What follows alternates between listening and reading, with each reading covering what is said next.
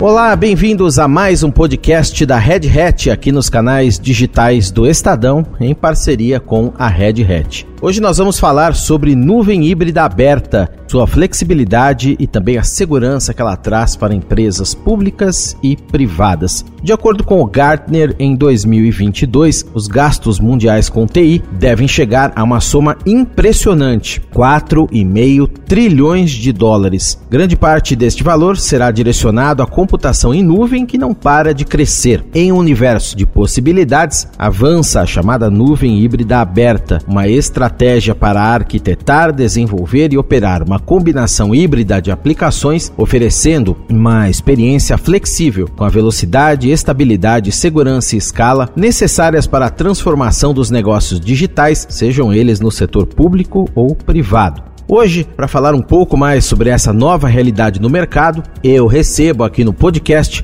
o Paulo Sesquim, diretor da divisão de vendas na Red Hat Brasil. Prazer em contar com você mais uma vez aqui no nosso podcast. Como vai? Olá, Daniel. Para mim é sempre um grande prazer estar aqui participando desse podcast. Queria também compartilhar as boas-vindas a todos os ouvintes do Estadão. Muito obrigado pela presença. E também conosco está Marília Sturm, líder de transformação digital para governo também da Red Hat Brasil. Tudo bem, Marília? Bem-vinda ao nosso podcast. Como vai? Uma honra estar aqui com vocês. Atenção aqui que a gente compartilhe bastante conteúdo com todas as pessoas aqui que estão nos escutando. É um prazer te receber aqui também. As organizações querem construir uma infraestrutura única e implementá-la em qualquer lugar, que significa que precisam de soluções que realmente ofereçam a capacidade de mover dados e cargas de trabalho entre nuvens. Sesquim, começando contigo, como a nuvem híbrida aberta endereça essa necessidade? Endereça de modo muito prático, Daniel. Ah, quando a gente fala do contexto de nuvem híbrida aberta, nós estamos falando de flexibilizar.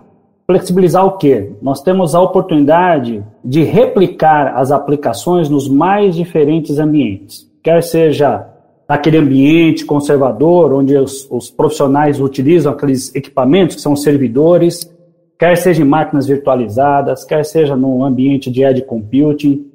E tudo isso de uma forma muito simples, porque como eu estou replicando aquele ambiente em diversas nuvens, eu não tenho mais aquela necessidade de investir em capacitação, em treinar as pessoas nos mais diferentes ambientes distintos. Isso então me ajuda no crescimento e na habilidade de impulsionar o negócio. Então hoje a gente entende, nós entendemos que a nuvem híbrida aberta, ele acaba sendo o nosso grande motor que vai ajudar a escalar de forma exponencial o negócio dos clientes. E Marília, essa é uma realidade também do setor público. O aumento do trabalho remoto, do uso de canais digitais, da coleta de dados, que colocou e coloca também uma grande pressão sobre servidores, cargas de trabalho e processos empresariais no setor governamental. De que maneira a nuvem híbrida aberta pode ser vista como uma solução para proporcionar uma experiência mais consistente? Bom, eu gosto de realmente enfatizar que a experiência no setor público não é tão diferente da do setor privado. Pelo menos não a experiência esperada. A expectativa realmente é a mesma, né? Uma vez como cliente, uma vez como cidadão. Então as pessoas percebem essa experiência digital de uma única maneira, independente por quem seja prestado. Então é vital a gente tratar de fato da consistência ao falar também de serviços públicos. A integridade do processo que é a garantia que esse cidadão de fato tenha acesso e a própria prestação do serviço de maneira digital, é o que garante aí o sucesso da adoção das transformações digitais dentro do governo.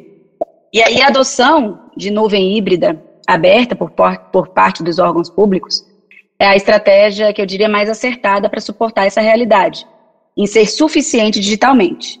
Então, a simplicidade, a familiaridade, encontrada aí na digitalização dos serviços públicos promovem de fato uma escala. E a importância dessa nuvem híbrida ser aberta é justamente dar essa flexibilidade e continuidade aos serviços que são prestados ora né, fisicamente, ora por autosserviço, que seja ele digital. Então, o processo de aquisição do setor público ele é moroso e deve sim levar em consideração a questão dos padrões abertos. Afinal, isso se torna um requisito fundamental para que essa transformação seja de fato sustentável a longo prazo. Com o avanço da estratégia de nuvem nos últimos anos, o mercado não está mais tão preocupado, sem dúvida, com valores ou com qual opção seguir, mas sim com a adoção da cloud. Como fazer isso? Como que a nuvem híbrida Sesquinha aberta consegue embarcar inteligência nessa jornada? Qual a conexão com o nível de automação? Palavra inteligência é o que realmente vai dar grande prioridade na adoção das nuvens hoje para os clientes, né? Por quê? Porque nós acabamos habilitando aquele processo que antes demorava, Daniel, horas, dias para minutos. Hoje é sabido que as, as, uma boa implementação o rico implementação de uma, de uma estratégia de nuvem vai não só promover, mas vai acelerar a inovação nas empresas. Eu convido aqui o ouvinte do Estadão a acessar o site da Red Hat e baixar o e-book que diz Container Adoption Journey, que é um documento onde ele compartilha ali sete dicas estratégicas que nós da Red Hat ajudamos as empresas que querem implementar esse tipo de adoção nos mais diferentes segmentos da indústria aqui no Brasil. E isso daí fica muito palatável, fica muito factível. Eu vou convidar aqui o, o ouvinte do Estadão, convidar a Marília e você, num exemplo para você entender como é importante nós aplicarmos uma adoção como essa. Imagine, por exemplo, que o ouvinte do Estadão, Daniel, ele tem ali onde ele mora um restaurante, uma rede de restaurantes, onde ele tem um prato que ele gosta. E aí, no determinado momento, ele vai para o centro da cidade resolver alguma coisa pessoal e dali chega no horário ali onde ele tem que almoçar ou jantar e ele procura aquela rede de restaurantes porque ele quer, né? Ele tem aquela refeição que está na cabeça dele, aquele prato gostoso. Daniel, o que, que você acha? Se você vá se você vai num restaurante como esse e te apresentam aquele mesmo, aquele mesmo prato que você está acostumado a comer próximo da sua casa, mas agora três vezes mais caro e com duas horas de fila de espera, você ficaria ali? Certamente não. A experiência, para começar, já estaria e seria completamente diferente, né? Exatamente. É, essa é a proposta. Agora, se eu te falar, Daniel, avance 50 metros dali de onde você está e você vai ter um outro restaurante com aquela mesma experiência, com o mesmo sabor do prato que você está acostumando, seguramente você se moveria 50 metros, não é isso? Sem dúvida nenhuma. Seria o que eu estou acostumado, já sei o quanto eu vou pagar, já sei o tempo que eu vou levar para comer, já sei quanto tempo vai levar para ficar pronto, já sei como será a experiência, Sesquim. Esse é o segredo. Esse, esse é o segredo, Daniel. E é isso que acontece quando a gente fala de uma adoção de cloud híbrida, de multi-cloud. Eu tenho que manter aquela aplicação naquele mesmo padrão que hoje o cliente consome aquele tipo de serviço, independente do tipo de cloud que ele venha usar. Por isso que por trás, ó, nos bastidores, a conexão com o nível de automação é tão importante. Porque o cliente, o consumidor daquele tipo de serviço, ele não tem que ser impactado. Isso tem que estar de uma forma autônoma, onde ele tem aquele serviço que deve ser provido no tempo, no horário que ele está acostumado a consumir. E melhor, com a tendência de evoluir e melhorar a experiência do usuário, que é o que a gente busca no dia a dia. Então nós não temos dúvida, se nós ajudarmos hoje as empresas, com uma, as empresas com uma adoção profissional numa jornada multi-cloud, quem vai sair ganhando é o cliente. Muito claro e muito bom exemplo. Agora, Marília, a nuvem híbrida aberta permite que as equipes fiquem livres para usar qualquer ambiente, como o Sesquim muito bem colocou, inclusive, que esteja em conformidade com as suas ferramentas e diretrizes. Em se tratando de governo, como essa estratégia auxilia no cumprimento das questões de compliance? É interessante que a frustração, e aí com o exemplo do Sesquim a gente percebe um pouco do, nas questões do restaurante, mas é algo bastante visto né, dentro do setor público, a falta de conformidade na execução de um serviço, seja em um estado, seja em outro, em alguma agência, em algum DETRAN, em algum é, órgão, de fato, né? E quando a gente fala aí da palavra compliance, acompanhando aí grandes demandas de continuidade, de interoperabilidade, que essas estratégias de nuvem buscam endereçar, creio que cada vez é mais sensível quando a gente trata dentro do setor público porque a segurança, a conformidade sempre foi um grande anseio da tecnologia para governo. E, ao mesmo tempo, era quem distanciava qualquer tipo de virada para uma disrupção mais abrupta dentro dessa transformação.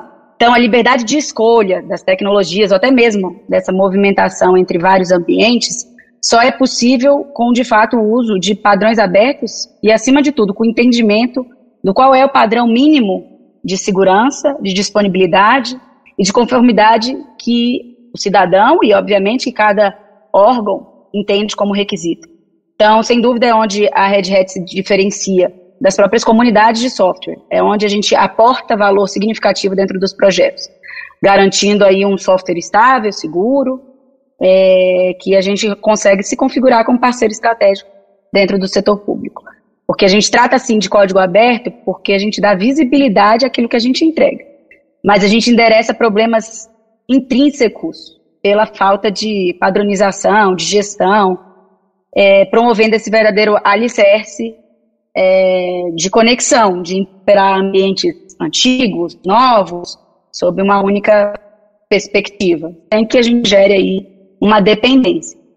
Bom, isso tudo tem a ver com compliance, né? Enfim, respondendo diretamente sua pergunta, Daniel, uma vez que a gente busca padronizar e automatizar boa parte dessa pilha tecnológica, a gente evita falhas e possíveis interferências manuais durante todo o processo. E aí a gente habilita essa capacidade de abstrair e dar essa liberdade em escolher ou contratar aquilo que melhor atende às necessidades de cada órgão e de cada prestação de serviço. Agora, ao falarmos em nuvem híbrida aberta, nós temos a falsa sensação de que não há segurança nesses ambientes. Talvez até por causa dessa palavra, aberta.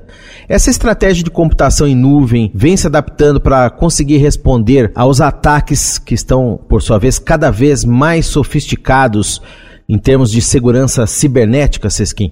Seguramente que sim, Daniel. É, hoje nós acompanhamos né, no nosso dia a dia muitos ataques aí que eles costumam dizer que são os ransomwares, né? Onde grupos sequestram o dado do cliente e depois tem aquela negociação de resgate dos dados. E quando você imagina essa mesma preocupação estendendo para o mundo das clouds, para o mundo das nuvens, é realmente um tema que os gestores de TI acabam discutindo e se preocupando. Mas o que, que nós temos observado nas implementações de projetos multi-cloud e de cloud aberta. Que nós temos tecnologia embarcada que vão tocar três aspectos interessantes para proteger aquele arcabouço de informações. Primeiro, a Red Hat ela pode ajudar os clientes fazendo ali uma análise bem cirúrgica da proposta de projeto de multi-cloud. Entender como que está ali a aplicação, como ela deve ser movida, que tipo de segurança ela deve ser embarcada. Nós chamamos de enriquecimento de investigação. A gente vai entender todo o contorno em volta daquela aplicação, que tipo de dado ele está sendo é, colocado ali e como deve ser protegido. Depois nós temos uma segunda parte desse trabalho que chama-se caça às ameaças. Como se fosse ali entender quais são as vulnerabilidades, qual tipo de intrusão que pode ter aquela aplicação e que pode expor algum tipo de conteúdo importante fora das nuvens. E o terceiro aspecto como que eu dou uma pronta resposta aos incidentes? Uma vez que ocorre alguma coisa nesse sentido, alguma vulnerabilidade é descoberta, como que eu de forma autônoma endereço isso muito rapidamente para que aquilo seja endereçado e consertado? Então, hoje, todo esse arcabouço de tecnologia com respeito à nuvem nos permite criar uma camada, Daniel, olha que interessante, que dá proteção e regulamentação daquela aplicação. Isso determina que aquele usuário, aquela equipe, aquele departamento vai utilizar na hora certa, a aplicação certa e com os direitos de acesso corretos que aquela aplicação necessita. E esse cenário fica ainda mais complexo quando a gente fala de governo. Ao mesmo tempo em que é preciso garantir a segurança, também é preciso manter a disponibilidade de um serviço, também, como o Sesquim muito bem colocou, sem complicação para os usuários, para que eles usem quando preciso, quando necessário e da forma correta. Marília, a estratégia de nuvem híbrida aberta é a mais acertada para ajudar a encontrar esse equilíbrio? Sem dúvida alguma. Está nítido aí que segurança né, também faz parte desse discurso e dessa estratégia da nossa entrega de fato. E é óbvio que a complexidade só aumenta dentro do setor público, porque o governo em geral se demonstra sempre um alvo, né? Aparentemente mais fácil, até um pouco contraditório com o que realmente vem acontecendo dentro dos órgãos, mas indiscutivelmente o setor público é o alvo de maior impacto, não apenas pela exposição, mas pela quantidade de dados mesmo disponíveis. Então, a busca é realmente incessante por esse equilíbrio, equilíbrio entre a disponibilidade, se confunde muitas vezes com a escalabilidade necessária para a promoção desses serviços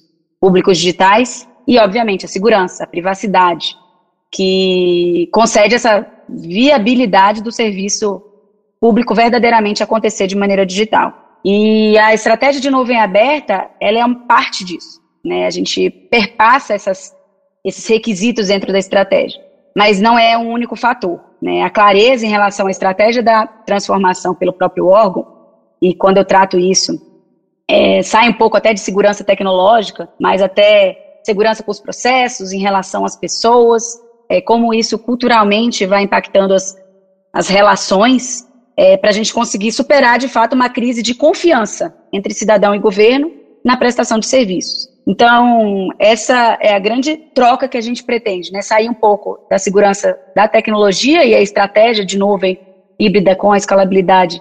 Ela, de fato, já não fala só de tecnologia, ela fala de processos, ela fala de adoção é, por pessoa e ir a, a, ponto de falar de confiança, confiança do cidadão. Você ouviu Marília Sturm, líder de transformação digital para governo da Red Hat Brasil, aqui no podcast, a quem eu agradeço a presença e a gentileza da entrevista. Um abraço para você, Marília, muito obrigado e até uma próxima. Obrigada, Daniel, obrigada pelo espaço, pela valiosa troca e convido aí os ouvintes do Estadão a buscarem mais sobre o, os assuntos e também sobre os projetos que a Red Hat tem tido o prazer de colaborar com o setor público aqui no Brasil. Obrigado. E também esteve conosco Paulo Sesquim, diretor da divisão de vendas da Red Hat Brasil, a quem também eu agradeço a presença aqui por compartilhar tantas informações interessantes conosco. Sesquim, um abraço, obrigado pela presença e até uma próxima.